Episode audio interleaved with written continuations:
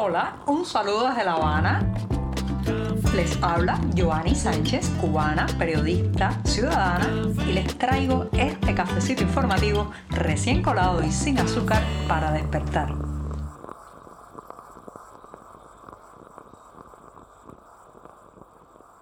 Hoy estrenamos mes y despedimos semana, ¿sí? Es viernes primero de julio de 2022 y comenzaré hablando de un trovador trasnochado que le ha dado por hacer declaraciones altisonantes. Pero antes de decirles los titulares en esta jornada que ha amanecido cálida con algunas nubes en la capital cubana, voy a servirme el cafecito que se estaba colando al inicio del programa. Una vez en la taza les comento que en un primer momento hablaré de Silvio Rodríguez, que ahora ha dicho que prefiere un gobierno socialista con economía capitalista. En un segundo momento tocaré un tema monetario. Señoras y señores, el euro, la moneda europea, se ha convertido en la nueva moneda diplomática en Cuba y ya verán por qué lo digo. En un tercer momento, pues ha muerto Luis Alberto Rodríguez López Calleja, el poderoso ex yerno de Raúl Castro y un hombre clave en el poder económico en esta isla. Y por último, recomendarles la presentación de un libro, una biografía coral sobre Severo Sarduy, el escritor cubano, que estará disponible a partir del próximo 6 de julio en el Centro Cultural Cubano de Nueva York. Dicho esto, presentados los titulares, anunciados los temas principales, servidito el café, este programa ya está listo para dar sus primeros pasos informativos.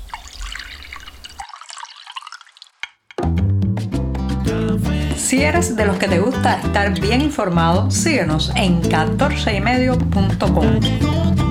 También estamos en Facebook, Twitter, Instagram y en tu WhatsApp con este cafecito informativo.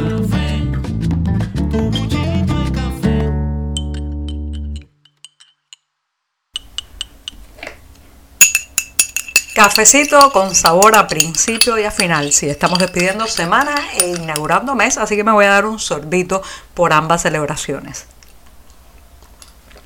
Después de este buchito paso a Silvio Rodríguez, el cantautor que una vez pues compuso temas musicales que estremecieron a millones de personas a lo largo del planeta, pero que ahora eh, digamos que en la última etapa de su vida ha quedado como una especie de oráculo ideológico para un grupo de trasnochados que intentan rescatar, salvar lo poco que puede quedar del modelo cubano, los despojos del modelo cubano, pues un grupo de personas digamos eh, pues ilusionadas con ese pasado, están tratando de recomponer aquellos pedazos, aquellos trozos, lo que simplemente y llanamente es un régimen autoritario. Bueno, pues Silvio Rodríguez ha vuelto a hablar, reitero, como ese oráculo ideológico que escuchan algunos, y ha dicho que prefiere un gobierno socialista con economía capitalista. Fíjense qué combinación y pues ha arremetido también contra eh, lo impracticable del modelo socialista. Ha dicho que las diversas experiencias reales de socialismo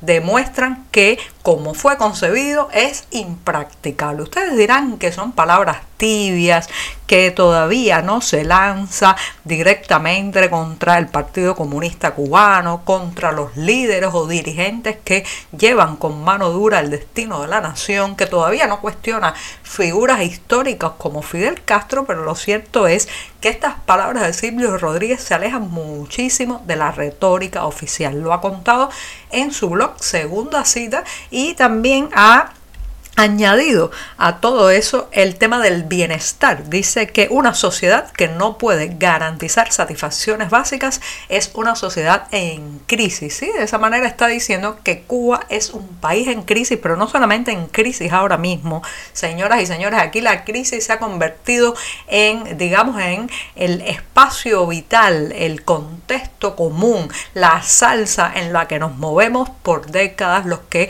nacimos y residimos en este este país. Así que Silvio Rodríguez lo ha vuelto a hacer y ha cuestionado el modelo socialista, pero ha dicho, eh, ha señalado como, eh, digamos, camino eh, países como China y Vietnam. Fíjense ustedes, dice que quiere un gobierno socialista con un modelo económico capitalista y señala justamente a dos países que mantienen el partido único, la censura, la represión contra la oposición y el rechazo a toda diversidad y a toda disidencia. Así que Silvio Rodríguez está eh, de alguna manera tratando de reformar lo irreformable, de ponerle nombre diferente a lo que ya existe sin reconocer que incluso esos modelos que él aupa y aplaude son, en fin de cuentas, dictaduras. Dictaduras de partido único, dictaduras donde incluso los atisbos de prosperidad económica han tenido un alto costo en derechos humanos y en derechos laborales para sus ciudadanos. Así que ahí se queda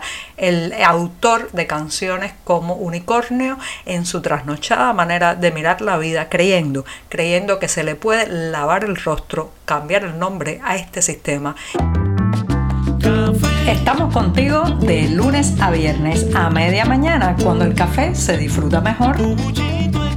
Comparte conmigo, con tus amigos e infórmate con este cafecito informativo.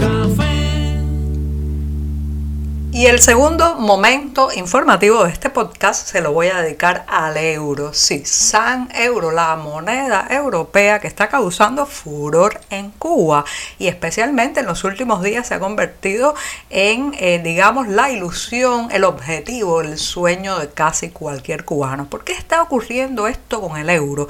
En primer lugar, porque ya saben que el régimen cubano a través de su Banco Central ha prohibido la, el depósito de dólares en los bancos para convertirlos a través de las tarjetas magnéticas en las llamadas monedas libremente convertibles que se pueden usar en esas tiendas, las únicas que tienen un poco de surtido, un poco de abastecimiento a lo largo del país. Al prohibirse el depósito de dólares, pues esa posibilidad quedó abierta para el euro y otras monedas extranjeras, pero es el euro quizás por, digamos, eh, la emigración cubana eh, nutrida que hay en Europa, los turistas que también llegan desde el viejo continente, el que tiene más protagonismo en comparación con otras posibles monedas. Pero también, también ha habido un anuncio que ha elevado al euro en el podio de las monedas más solicitadas y buscadas en el territorio cubano. Ese ha sido el anuncio de varios consulados, entre ellos el consulado de Panamá, que recientemente han anunciado que los trámites de visado que se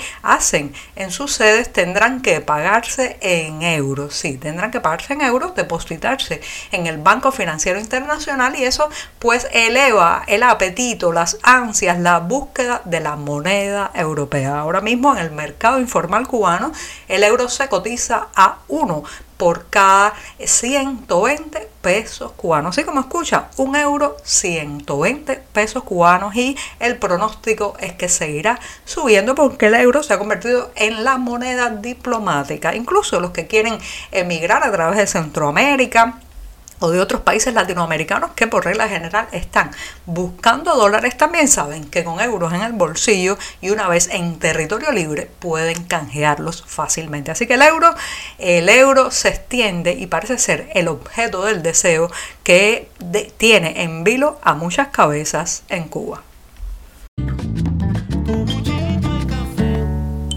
Este viernes la prensa oficial ha confirmado la muerte de Luis Alberto Rodríguez López Calleja. Sí, se trata del presidente ejecutivo del Grupo de Administración Empresarial de las Fuerzas Armadas, sí, la todopoderosa Gaesa que controlaba o que controla las mejores porciones del pastel económico en Cuba. Pero también es un hombre que es ex yerno o era ex yerno de Raúl Castro. Estaba en el clan directamente conectado con la familia eh, principal, la familia del poder principal aquí en la isla. La muerte de López Calleja, que ha sido una sorpresa, aunque según la prensa oficial eh, padecía de una larga enfermedad y murió de un paro cardiorrespiratorio, lo cierto es que da agua, muchísima agua al dominó del poder en Cuba porque se veía en este hombre eh, una especie de poder tras las sombras de persona que podría ser en el futuro una pieza importante, una pieza poderosa del control eh, posterior de la isla tras la muerte de Raúl Castro. Así que reitero, ha muerto Luis Alberto Rodríguez López Calleja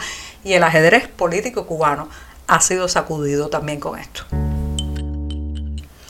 Y pongo punto y final a este, el último programa de la semana, con una recomendación de buena literatura. Sí, el próximo 6 de julio, el Centro Cultural Cubano de Nueva York presentará un libro sobre un importante escritor cubano. Se trata de una biografía coral sobre Severo Sarduy. Les recuerdo que Sarduy pues fue, eh, se considera el creador del neobarroco en la literatura latinoamericana y este libro compila eh, pues testimonios y entrevistas de varias personas que lo conocieron. Así que reitero, el próximo 6 de julio a las 19 horas de Nueva York, el Centro Cultural Cubano en esa ciudad presenta una biografía coral sobre Severo Sarduy. Y con esto sí que me despido hasta el próximo lunes. Que tengan un tranquilo, hermoso y familiar fin de semana. Muchas gracias.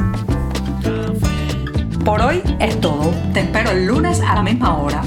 Síguenos en 14medio.com. También estamos en Facebook, Twitter, Instagram y en tu WhatsApp. No olvides, claro está, compartir nuestro cafecito informativo con tus amigos. Muchas gracias.